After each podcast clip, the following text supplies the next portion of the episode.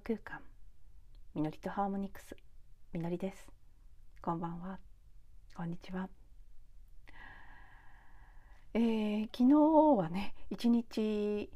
かなり予定外にお休みをしてしまいました。そして今日のエピソードはそのお休みしたこととも少し関係があるんですが少しではないかな。結構直接的に関係があるんですが。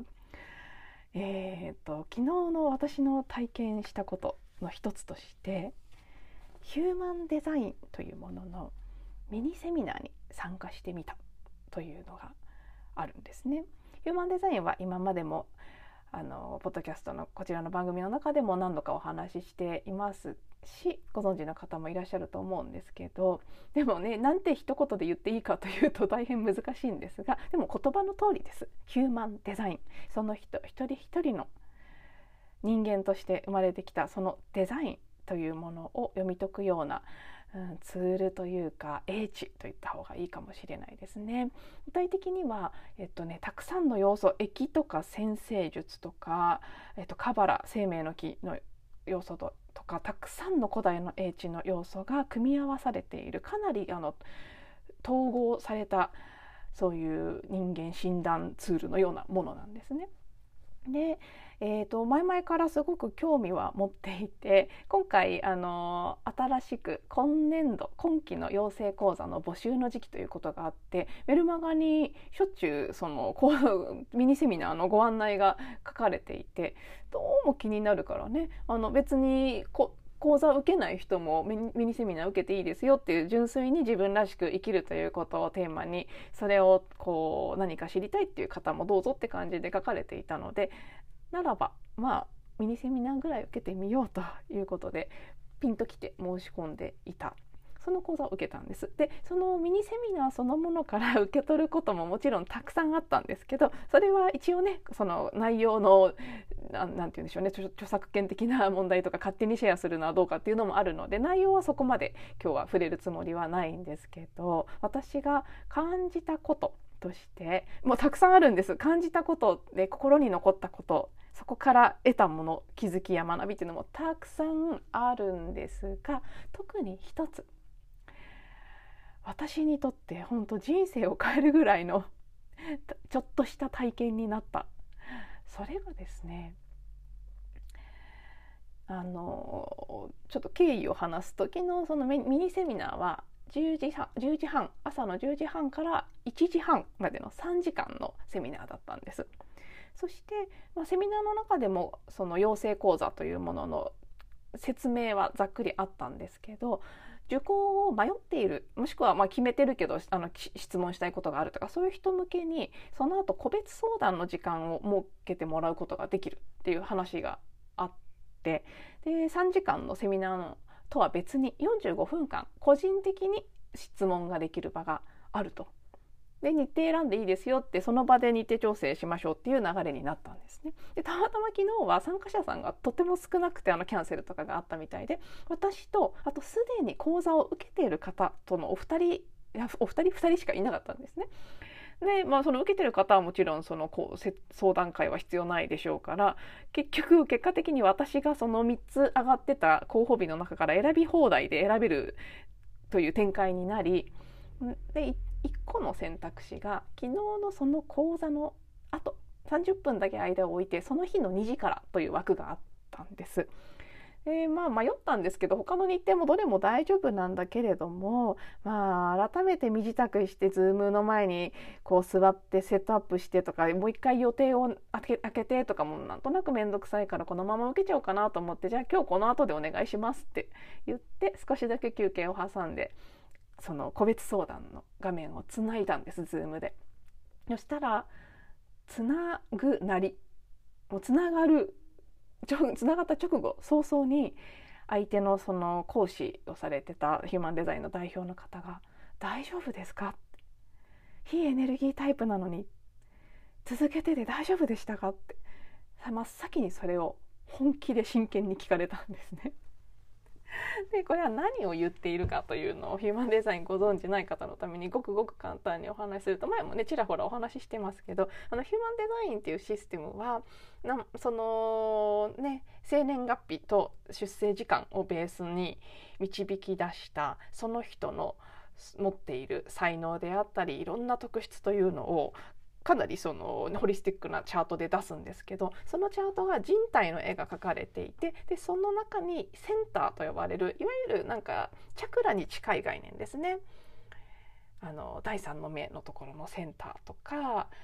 あの仙骨のセンターとか脾臓のセンターとかそういうふうにちょっと、まあ、チャクラと必ずしも対応するわけではないんですけどすごく近い感じでエネルギーセンターというものがいくつか描かれている。でそのセンターに色がついてる場合とついてない場合があって仙骨のセンターに色がついている人たちをエネルギータイプついていない人たちを非エネルギータイプというふうに呼ぶんだそうなんです。でその非エネルギータイプの仙骨に色がついていないというのは簡単に言うとどういうことかっていうと、まあ、もちろんそれだけじゃないんですけどでも表面的な部分で一番シンプルに言うと馬力が出ない続かないそのなんかバイタリティ的な意味でのエネルギーというのがないということなんですね。もちろんあの深く見ていけばもっと違う読み方もあるんですけど、まあ、一番表面的なレベルで言うとそういうことになるんです。であのそう。で私は色がついていないんですね、まあ、仙骨どころかほとんど色がついてないんですけど私の場合は。でもそう仙骨に色がない。そしてお話しした相手の方も仙骨が白い方で実はヒューマンデザインのジャパンのスタッフの方たちっていうのもほとんど色がついてない方なんですって。なので特にまあ分かるからこそ心配してもらえたっていうのもあるんですけど大丈夫ですかって。本気で言われた時結構その目から鱗的にハッてしたんです。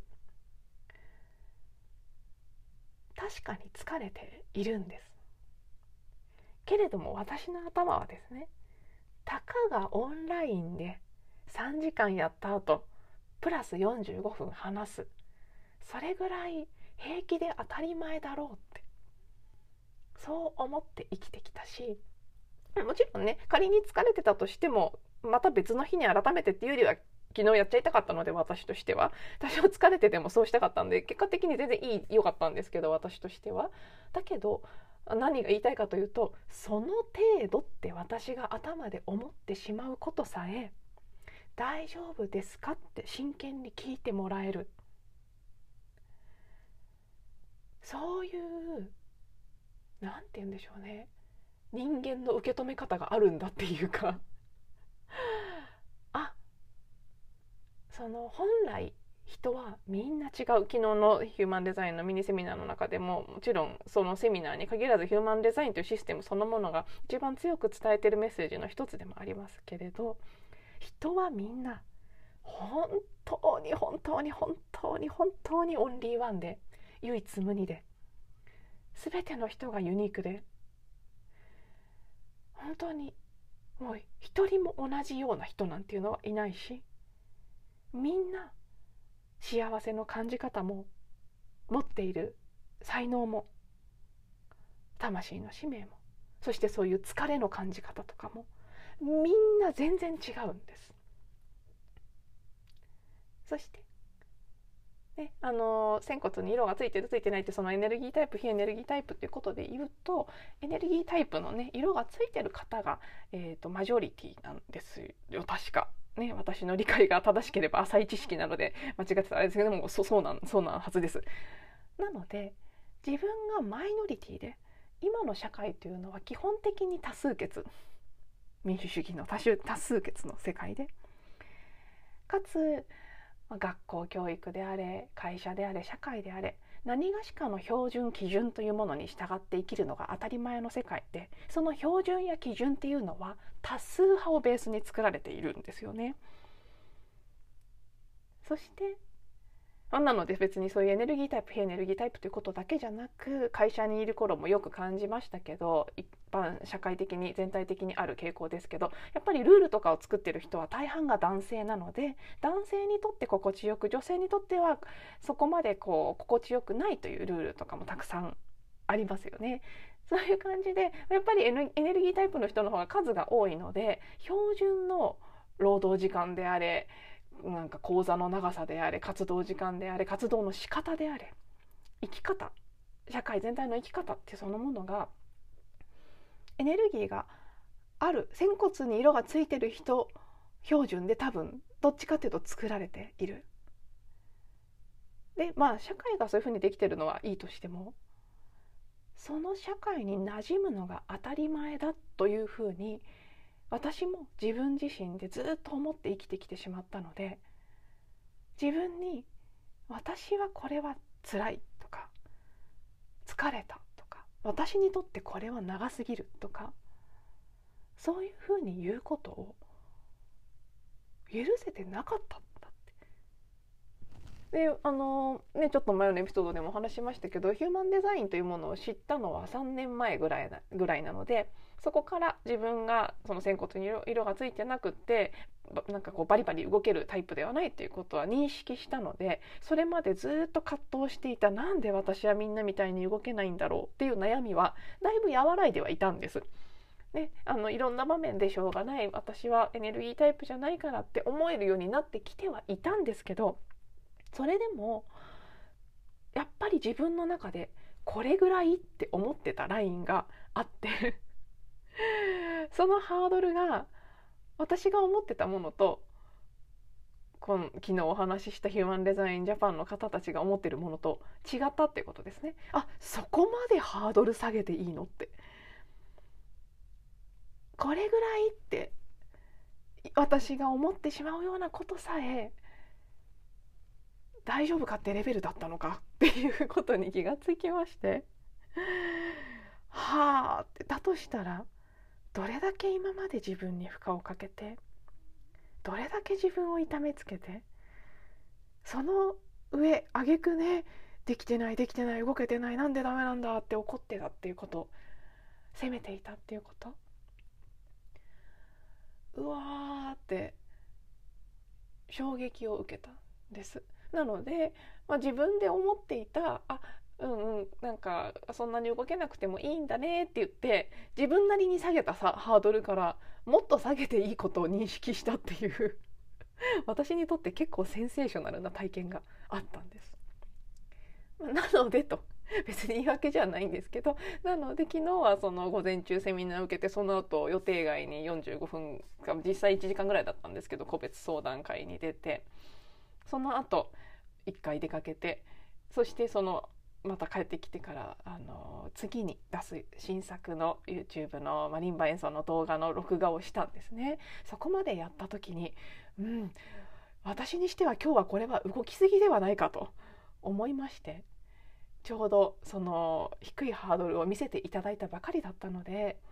多分今日はポッドキャストは休んでいいに違いないと これ以上やろうとしたら私きっと過負荷だわと思いましてはいせっかく今日そういうメッセージを受け取ったんだから素直に自分の体や心に優しいペースそしてスペースを与えてあげようと思ってお休みをしてみたんです。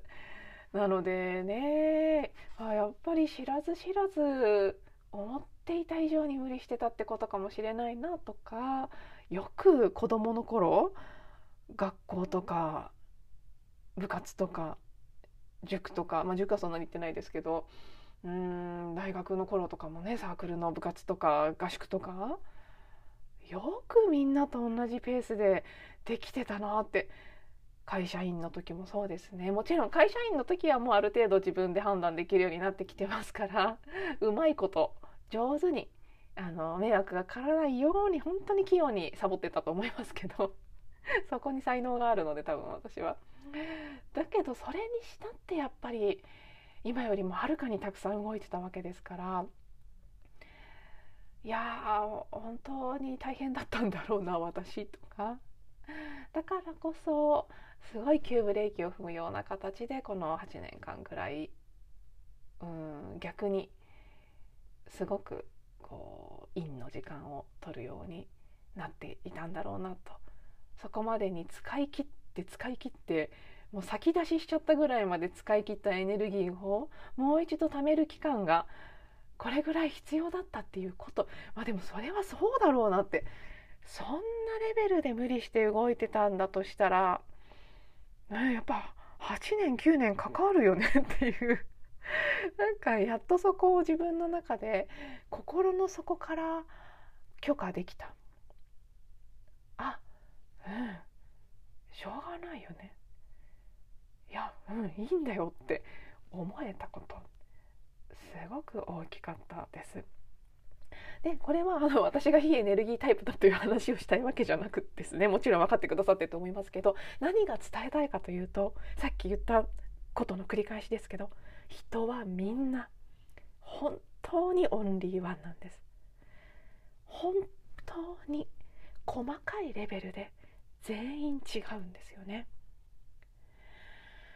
ヒューマンデザインはかなり細密にとても複雑な形でもうたくさんの線ラインというものがあったりさっき言ったようなエネルギーセンターだけじゃなくてその中に才能がいろいろ書かれていたりとかもうもうたくさんたくさんあの数字だけじゃなくて小数点以下3桁ぐらいまで実はあるっていう話をされてましたけどそれぐらいのものが複合的に描かれているので本来の人間の複雑さというものを人間が可視化できて言語化できて現在意識で認識できる形としてはかなり、まあ、いい線いくところまで表現しているシステムアプローチなんじゃないかなと思うんですね。でまあうーんだとしてもですよ。そこに描ききれないぐらいのもっともっと細かい部分も実際にはある。それぐらいみんな違う。みんな一人一人違うっていうのは言葉としてはかなり語られてきていますし特にこの風の時代新しい時代もしくは水亀座時代という新しい時代を迎えるにあたって風の時代にしても水亀座時代にしても個性化というのは一つの鍵になってきますからみんな違ってみんないいとかこれからは個性化の時代ですとか何度も何度も語られてきていることではあります。だけど多分私たちが今まで認識してきたその感覚をはるかに超えるぐらいみんな本当に違うんです。無意識のうちにこれが当たり前。例えば人としてとか大人として親として。いろんな形のまるとしてがありますよね。これぐらい当たり前だろうって昨日の私のね3時間オンラインプラス1時間ぐらい当たり前だろうとかそんなの無理してるうちに入らないだろうとか無意識のうちに入ってしまっているこれぐらいは標準っていうのがある。だけどそれに必ずしも全員が当てはまるわけではないしそういうこう制限的な部分だけじゃなくて才能っていう意味でもうみんな本当に全然違うそして全員に何かがあるということだから自分自身に対してもふっとこうこれぐらいできないなんてって思ってしまう時もありますし他の人の行動を見た時に「えなんであんなことするの?」とか「なんであんなこともできないの?」とかそういうふうにパッて思っちゃうこともありますよね。それは身近な人に対してはあんまりそういうふうに思わないとしても例えば道行く知らない人であったりテレビで見る人であったりそれぐらいの距離であれば普通に日常的に無自覚に思っちゃっていることだとも思うんです。逆にそうあの人はあんなにできてるのにとかみんなはああなのにって私みたいにね上周りの人を上にするっていう意味でたくさんたくさん比較をしてるっていう方も私以外にもいらっしゃるかもしれないですけどでもあらゆる比較が無意味だしあらゆる標準がそれはたまたまそこに標準としてあるだけで本来は誰にとっても当てはまるものではないはずですし完全には。だからそういうことで考えていくと最近これはあの実はこの流れとは別の部分でポッドキャストでお話ししたいなと思ってたテーマでもあるんですけど巷にたくさん溢れてる。こうすればうまくいくっていう感じの成功法則的な本であったりセミナーであったり YouTube の動画であったり。そういうものも実は実はあんまり役に立たない。なぜならばみんな違うから。それを書いたり語ったりしてる方にとってはそれが簡単なことであったりそれが成功のきっかけであったりたまたま自分で計画してきた、ね、その起爆剤のようなものであったりしただけでみんな違うタイミングでみんな違う方法で成功したり目覚めたり、ね、自分になっていったり幸せになったりするそのやり方を全然違う形で決めてきているので実は他の人の成功法則というのは参考にならないんですよね。もちろんうーん何て言うのかな。インスパイアされるという意味で参考真似するっていう参考の仕方ではなくなるほどそういうのもあるねっていうこう一種の刺激であったり自分の中にある答えに気づくためのサイン外側からのこうね何かきっかけとして得る分には活用する分にはすごくいいと思うんですけど誰かの何かのやり方をそのままやろうとするということは基本的にほとんどの場合無意味だと思います。どんなにいいこと言ってそうに見えてもどんなに成功しているように見えてもどんなに自分と似てる感じがしたとしてももう似てる人であればねある程度の部分は真似しても役に立つことはもちろんあると思うんですけどでも完全に一緒の人は絶対にいない。その時じゃあ自分はどういう存在でどうしていったら自分なりの成功なり自分なりの幸せというものを得られるのかって言ったら一つはハート自分のハートや魂の声に従うっていうこと。自分の内なる英知とつながるということ。そしてまあ内なる英知とつながるとも近いところがありますけど昨日のセミナーの中で言ってた言葉でそれもすごく私はピンときたんですけど古代の英知を仮説として受け入れてみるという言葉を使われていたんですね。まあ、例えばその先生術のホロスコープであったりとかそうまあねヒューマンデザインのようなものであったりとか何らか古代の英知というのは健在意識では捉えきれないぐらいの深いねもう本当宇宙の真理のようなものとか、まあ、本当英知としか言いようがないですけどたくさんの情報が埋め込まれているものだったりもするのでそれを丸信じするっていうことではなくてそれも一つのこう参照形として参照するものとして仮説として受け入れてみる。でそれそれを見て自分に何が響くか自分がどう感じるかが大事ってことですね。これは私があの先生術を学んだ時にその教えてくれた先生も大事にしてたことですし私もそこがすごく好きでその人から学んだんですけどホロスコープはその読み手が解釈を伝えるんですけどそれが合ってるかどうかとかそのリーダーさん側が何を言うかということが大事なんじゃなくてそれを本人が聞いて何を感じるか。自分の中でどういう反応があるかというところの方がさらに大事ですだから私が学んだ先生術はライフパーパスアストロロジー先生術ではなくライフパーパスコーチングという名前だったんですね。で、まあ、こちらがこう読み解きながら相手がどう感じたかをちゃんと聞いていくっていうコーチングの手法を取り入れたものだった。だから私も学ぶことにしたんですけど当時。そんな形でねやっぱり自分の中で何があるかということそれを見ていくことがすごく大事。もう本当にもう本当に本当にオンリーワン外側の何も参考にはならないしどこに当てはめることもできないし完全なる